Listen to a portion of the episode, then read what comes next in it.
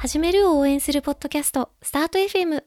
おはようございます。起業家でラジオパーソナリティの関口舞です。連続起業家で演じる投資家の柴田洋さんと、起業や独立を考えている方に役に立つ情報を楽しく語っていきます。今日は、起業家のセカンドキャリア、起業失敗した編です。それではお楽しみください。洋さん、おはようございます。おはようございます。いやー、先日、友達と赤羽で飲んでたんですけれども、なんで赤羽で飲んでるんですか？赤羽のファンでちょっとああ、ああ、あの赤羽ってすごく面白い街なんですけど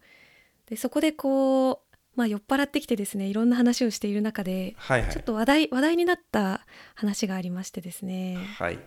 あの前のエピソードで起業家のセカンドキャリアについて話したじゃないですか。ありましたね。はい。うんうん、あのミニ脳の話とかね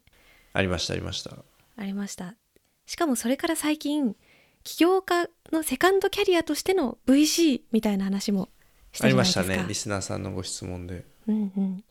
であのこれってどっちもある程度成功した起業家っていうのがベースにあったんじゃないかなと思うんですよね。なるほど。うん、でも起業って必ずしもうまくいくとは限らないわけじゃないですか。もちろん、もちろん。うんうん、でそのうまくいかなかったケースの場合も大事なんじゃないかなという、ね、話になりまして。めっちゃ関口舞さんっぽい悩みですね。いやそうなんですよなんかあの多分あれだなエピソード58のはいはい。フリーエージェンシーの回があったと思うんですけどはいはい。まあいろんなねそのイケてる会社の、まあ、PDM だったりとかエンジニアとかそういう人たちをマネジメントする、そうそうそう。タレントをね。ねそうそういやちょっとその話を踏まえてなんでしょうぶっちゃけ自分ってもしそういう風な目で見た時に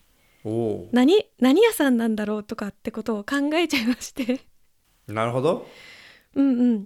こう、まあエンジニアとかねそうそはいはいはいはいはい。うなんかこう専門性が分かりやすい職種だったらともかく起業家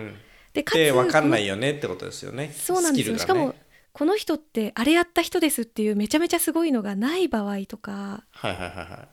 い。なんかこうエグジットなりなんなりをしていない場合っうーん。て、はいはい皆さんどうしているのだろうかということについて話したいと思います。なるほど。はいなるほど。これは舞さんっぽい悩みですね。本 そうですかね。いやでもね大事だと思うんですあの別に起業がリスクだと思ってるわけじゃ全然ないんですけどあの実際に起業して、まあ、そのうまくいかない状況の人とかが次その自分が何屋さんになろうかっていうことを冷静に考えた時にどういう選択肢があるのかなという当うんうんうんうん。そこあれですね。そのまあどどうにでもなるっしょとは思えないわけですね。いやー思える時もあるんですけどなんか最近ちょっとどうなんだろうってちょっとね酔っ払って赤羽で弱音を吐くっていうことがあったとなるほどなるほど。はあはあはあわかる気がする。うーんまあ確かにねちょっと不安ですよね。いやーどうなんでしょうねまあその1回2回うまくいかなかった場合、うん。ちょっと考えながら喋りますけど、はい、まず周りのサンプルを見てみるとうんうん僕の周りのサンプルですね。はいうーんそれはまああんまりこう記事に載ってるとかじゃなくて本当にリアルなこう知り合いなのでその現実そのななんだろうそのキラキラキラに見せてるとか、ね、ツイッターアカウントとかじゃなくて現実面から見てもうんまあは総じてまずハッピーそうですっていうのがなんか僕の中での総括ですかね。で、えっとまあ、いろんなパターン当然あるんですけど、まあ、そのそもそも失敗起業家における失敗とは何かみたいなのもすごい曖昧な概念じゃないですか。あー確かに。でまず一つ、えっと思うのはなんか最近その学生時代に起業してた人本当に同級生で、の会社が上場しておおなので16期目とかなわけですよね。あーすごいですねでよくよく考えてみるとやっぱそのぐらい長くやってるとまあみんないつかは上場していくなっていう のがありまあ、そなのでちょっと大前提としてやっぱりそのファイティングポーズを取り続ければ、まあ、いつか成功するということなのではないかと。うんなので、そまあ、そこう失敗してしまったの定義ですねまずね。だからし、うんうんうん。うん。まあ、失敗してしまったってことはまあ心でいいやってなったってことか、まあ、よほどちょっと運が悪くって、えーまあなんか立ち行かなくなりかつ首が回らなくなるみたいな事態を招いてしまったかっていうことなんですかねまずその失敗してしまったという状況の現実的なやっぱそのドラマみたいにねすげえ派手に失敗するみたいなやっぱあんまないんですよ。うん、確かにあんま見ないですよね。ですちょっとこの話はじゃあ後でしますね。この派手に失敗したバージョンの話はですね、でえっとまあ事業としてはスタートアップ界隈から見るとまあうまくいってなかったよね。ただなんか大企業にあの買収されましたという着地だった起業家の話をするとなんかその彼は当時20代だったんですけど、えーまあ、一応事業長みたいな感じになるんですよね子会社の社長みたいになる、そうするとそのとある大会社の中ではなんかその、まあ、部長級みたいな感じになって最年少部長みたいな感じになってるんでむしろ。むしろキャリアハックになってるっていううんうん。まあ、彼はもちろんそのあんまりサラリーマンに対してモチベーションがないので、まあ、とっとと辞めてったんですけど、まあ、そういう出席してる会議体とかのレベル感で言うとなんかその年齢的に言うとねなんか6階級特進みたいな感じになってるんで。まあむしろそういうそれは失敗とは言わないのではっていう、いまあ、今の話がちょっとそのセカンドキャリアかっこ就職っていう感じでの悩みだったと思うので、えーまあむしろ今の、うんうん今のは成功事例な感じがしますね。これは成功ですか？それ成功だと思いますね。えっ、とキャリア的には。でもあれですよ。スタートアップ的には失敗と、まあ、スタートアップ界隈ではまあまあそんな言うてもうまくいかなかったよねと、ああそうなんだ。うん。じゃあその人が欲しくてほぼほぼ買われたみたいな感じだったんですかね？いやいやそんなことなくて普通まあ、うん、買う理由はまあいろいろあると思うんですけどうまいうまいことうまいこと、ううん。まいこと売ったってことですよね。なるほどなるほどなるほど。まあそうだからそれはじゃあマイさんの定義で言うと懸念に値しないと。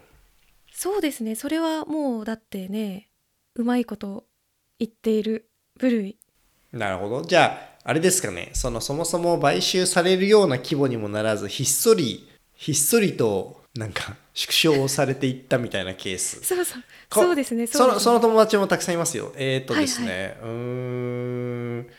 まあなんかあなのでささこれさっき言った通り、えっと、そういう人の中でもやり続けて15年経って IPO しましたみたいな人もたくさんいますと。うーん。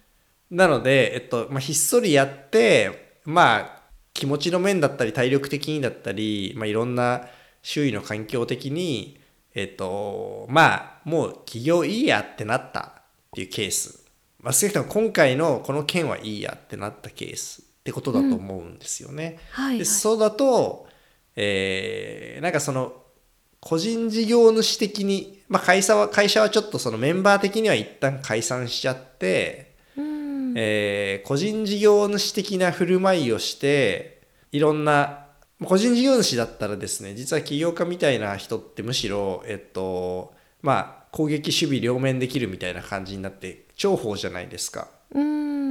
まあ、言うても何でもでき、まあ、契約書も作れるし、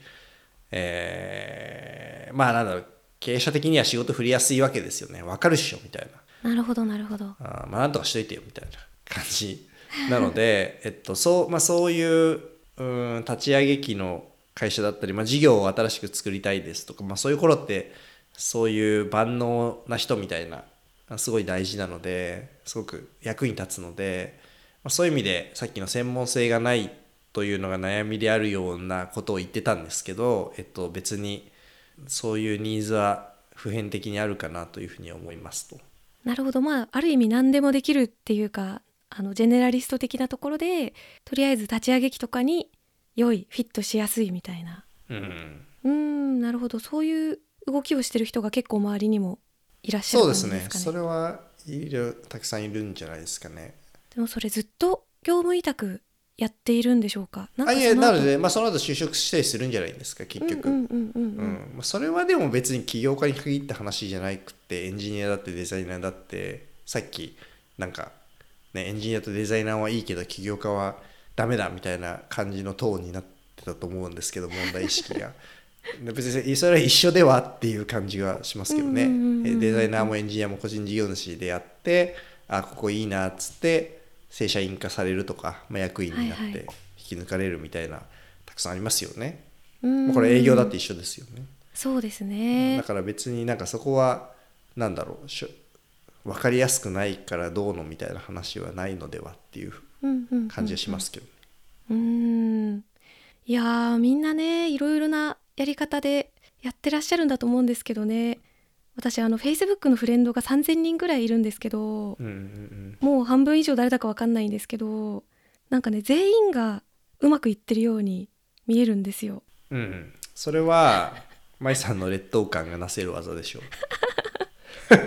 あの全部の会社が大成功しかしてないように見えてきてそうですね。それはそうじゃない人はどうしてるのかが全然わかんないっていう。いやいやいやいやそれはそう見えるっていういやそれなそれ舞さんそのいろいろ心理学のご勉強とかもされてると思うんですけど。はい。な何なんですかねそれって。周りの人はすごくうまくいっているように見える現象、まあ、つまり劣等感ってことだと思うんですけど、はいはい。自分がお、まあ、周囲と相対的に劣っているように感じるということと同義だと思うんですけど。それはな何なんですか？何なんでしょうこ別れに企業企業と関係なくねってまず思いますと。うんうんそうですね。確かにな。これはでもちょうど多分自分が今フォーカスしてる分野において輝かしい情報が目に入りやすくそれでこう自己と比較してしまう。で勝手にマウントを取られてるように別に相手はマウント取ってないんですけど。っそうですね。ていうこれはもう完全にあの己の問題なんですがただある意味これをねバネにして頑張るみたいなとこもあるんですけど。そうですね。それはまあ劣等感のいい使い方とされてますよね、はい。い。やい。やいや誰しもあるとは思うんですけど。はいあとまあそういうねそういう気分の時と。うんうん。いやしかしそのまああのうまくいってない人はね当然うまくいってないってことはあんまり SNS で派手にあの言わないってこともあると思うんですけど、もちろんそうですね、まあ、ある種その何でしょうダメでしたっていう風になるにしても良いその失敗の仕方と悪い失敗の仕方とかってあると思いますか？その後の。いやーこれもなんか、まあ、一つは捉え方次第っていうのはあるような気がしますけどね。うんうんうん。うん。いや悪い悪い失敗の例ってどういうやつがあると思います？えー、なんか例えばですけどえっとめっちゃいろんなところに迷惑がかかるとかリターンが何もその関わっている人たちに全然どこもリターンが返せずあいつはダメだったと思われるとか。あーなるほどね。うん。それは捉え方だと思いますね。その投資家が損をするというのは逆にその得をしてるケースもあるわけで。うんうんそういうそういうゲームなのでスタートアップ投資は、うん。それはまあもちろんそのなんだろうヘラヘラ笑ってるのは良くないと思うんですけどまあそそれはだから失敗もするんじゃないかっていうことなのではっていう感じはしますけどね。うんうんうんうん。まあある程度はね当然確率の問題みたいなところもあるとは思うんですけれども。えっと失敗にもいろいろあると思うんですけど、はい。そのその後のことを考えた時にはいはい。良い失敗の仕方と悪い失敗の仕方って何かあると思いますか、すごい奥深い質問だと思うんですけどうん、まず、まあ、今の文脈で言うとおそらくその人のその後のキャリアに対していい失敗なのか悪い失敗なのかという質問だと思うんですけどはい。なんかそのたまに会社にとっての良い失敗悪い失敗とその人にとっての良い失敗悪い失敗が矛盾するケースもあるんじゃないかなっていう感じがしていて。というのは、えっ、と、まあ、さっきのその発信みたいなところで言うと、えっ、と一番自分を傷つけない失敗の仕方ってなんかそのうまくそのなんだろう曖昧な感じにしてごごにょごにょごにょってして、えー着地させるみたいなあの方が要するにリスクをあんまり取らない方が結局自分の個人のレピュテーションは傷つかないような感じがするじゃないですか。あーそっかそっか確かにでも会社にとってみたらそこをやっぱり一発かけるべきだったんじゃないのっていう見方もできるじゃないですか。うーんそうだからけ結構なんか実は奥深い質問なのかもって思っていてなるほどそう。でえっ、と個人的には僕個人としてはやっぱり、えっと、あくまで会社の、えーき起業家としていう観点で見ると、えっと、その個人の人のレピュテーションの前に、えーやっぱりその会社の成功とかサービスの成功にかけてみるっていうスタンスの方がいいかなと。うんうんまあ、よくいるんですけどその途中でなんか船がなんか沈みかけると逃げ出す人みたいな感じになるのでうん。うんそれ実はその個人は傷ついてないように見えてだから見見てる人は見てるんでああなんかそういう人なのねってなっちゃう気がするんですよ。だったら結構派手に失敗した方がむしろその起業家としては潔いし実は評価も高くなりやすいんじゃないかなと。いう感じがしていて、まあ、ちょっと極例極論ですけどとある、まあ、大失敗と言われている起業家はやっぱりいろんなところでやっぱりそのジャンルについてのエキスパートなのでその失敗した後も顧問的な感じですごい引っ張りだこあではいなんか週1しかミーティングしてないのに月200万もらってるってこの間豪語してましたね。ー すごいですね。一体何を発言しているんでしょうか。いいですね。いやいやいやまあうん。まあなんだろう。だからすごくいやそれこそねその「ウルフ・オブ・ウォール・ストリート」っていう映画すごい好きなんですけど。ああ私も好きです。あれ見ました見ました。であれ、まあ、レオナルド・ディカプリオがジョーダン・ベルフォードという実在の人物の、えっと、役をやってますけど最後どのシーンか覚えてます？いやもうあんまり覚えてない。なんかなんだっけな。奥さんと別れちゃってあそうですね。それは結構中盤ぐらいで中盤か。最後の最後どうしたかちょっと忘れちゃいましたね、最後ですね。自分のその失敗談みたいなものをなんかセミナーにしてセミナー講習やあーそうだそうそうそうそうそう。だなんかちょっとうさんくさい感じのねあのーあそう自己啓発セミナーみたいでもともとうさんくさい人なんで。そうですよね。そうそうそう別にその失敗したからう。さんくさくなったわけではなくうんうんそうなななんていうのかなそういうそういう話なのかなってすごく思っててそれって結局捉え方次第だと思うんですよ本人が。それをあこれめちゃくちゃ貴重な経験だからこれをセミナーにしたらいいじゃんって思えるかどうかみたいな。うーん。なるほど。そういう意味ではやっぱり派手に失敗するっていうその派手にっていう部分がね結構ある意味ポイントなのかもしれないですね。で一方でさっきのその売大企業に対する売却みたいな感じで軟着陸のさせ方っていう路線もあると思うんですよね。うんうんうんあのまあ、えーよくあるのは対外的にはそのやっぱサービス閉じて、えーとまあ、会社解散しましたって言うとやっぱ外文が悪いので、えー本当は二足三本なんだけど、えーまあ、何々に買収されましたっていう幕引きの仕方をする。うんっていうケースもまああると思うんで、まあ、それはそれで一つの着陸着地のさせ方かなというふうに思います。うーん。まあ、ただ一方でそれだと要するに人からある人から見てみればいやいやもう一発勝負できたんじゃないのって見える可能性もあると思ってて、はい。まあ、だから結構奥深いなと思ったんですけど、あー確かに。うん。まあ、なのでやっぱり、えっと、結構どこの視点から見るかっていうことが重要でそのやっぱ絶対的にやっぱ外から見てるような、あのすごく漫画とか小説で出てくるようなめちゃくちゃ分かりやすい成功とか分かりやすい失敗っていうのってなんかあんまないんだろうなと。うーん。でかつまあ小説とか漫画だったらそこで終わっちゃいますけど話が。えっ、とまあ人生自体は続いていくのでその後成功する人もたくさんいるし、まあ、成功したのにまあ失敗する人もたくさんいるし、確かに。うん、ただ今とある起業家のサンプルで僕が思ったのはたまにそのこれはまあ起業家に本来向いてない方なんだと思うんですけどえっとよくなんか試験前に風邪ひくやつとかいるじゃないですか。試合前に怪我するやつとか。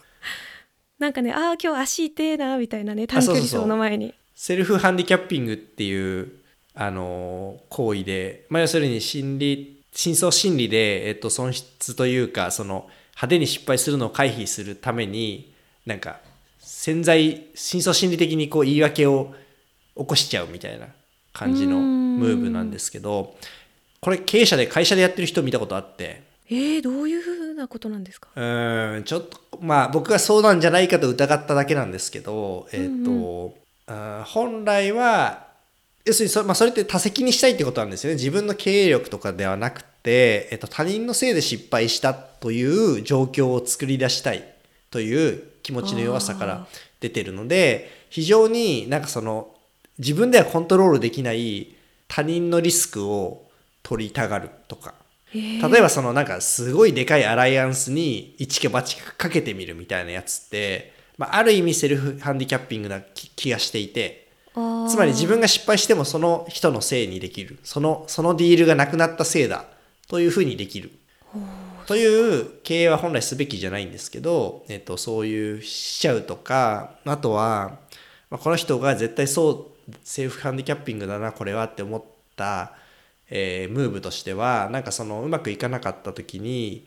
えー、支援者の人とかに「どうしたら許してもらえますか?」みたいな感じの、えーと、質問をなんかいろんな株主にするみたいなムーブをするんですけど、そう。まだ気持ちはわかるんですけどその平誤り的な感じだと思うんですただそれ聞いても絶対にそのそれ多責にうまくすり替えようとしてるんだろうなと僕は思っててその本人も気づいてなかったと思うんですけど。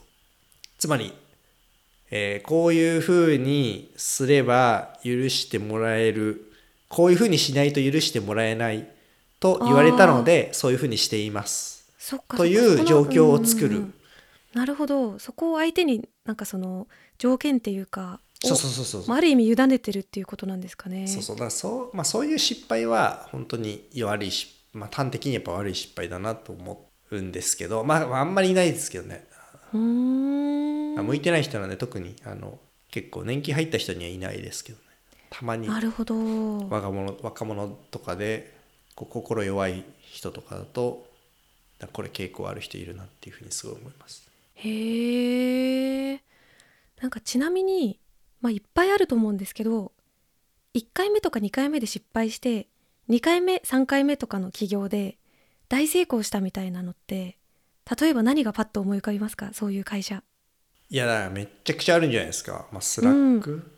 Slack はめっちゃすぐ思いつかみますけど。そうですね、まあ、スティーブ・ジョブスの人生とかもそうなんでしょうし、うんうん、この間のポッドキャストでやったあの Discord のジェイソンとかも、まあ、 OpenFeint は、まあ、まあ成功したのかしてないのか分かんないですけどもありますし。確かに。なんかそのこの間おすすめしたポッドキャストの「How I Built This」を聞くとめっちゃそういうのたくさんば出てくるので、まあ、大体やっぱりみんなピン、まあ、そういうふうにや作ってるのかもしれないんですけど、まあ、大体やっぱりその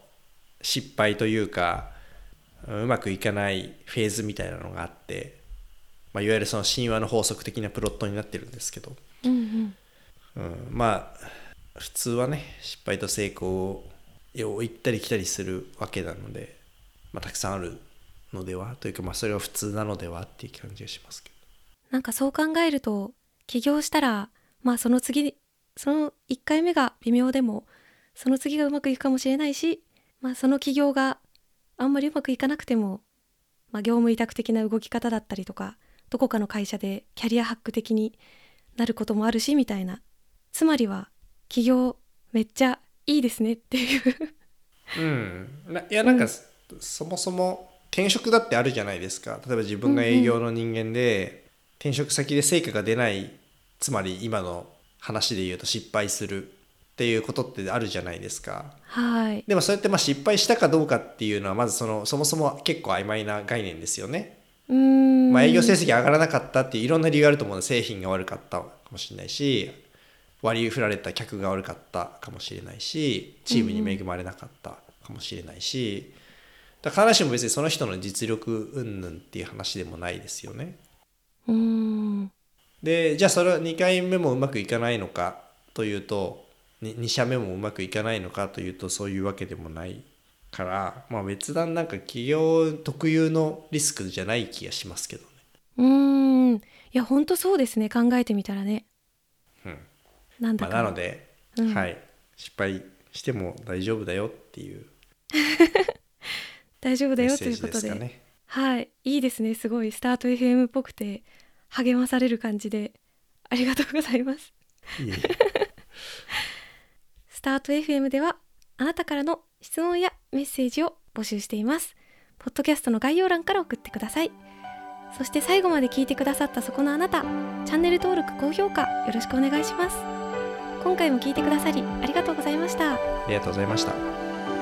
それでは素敵な一日をお過ごしください。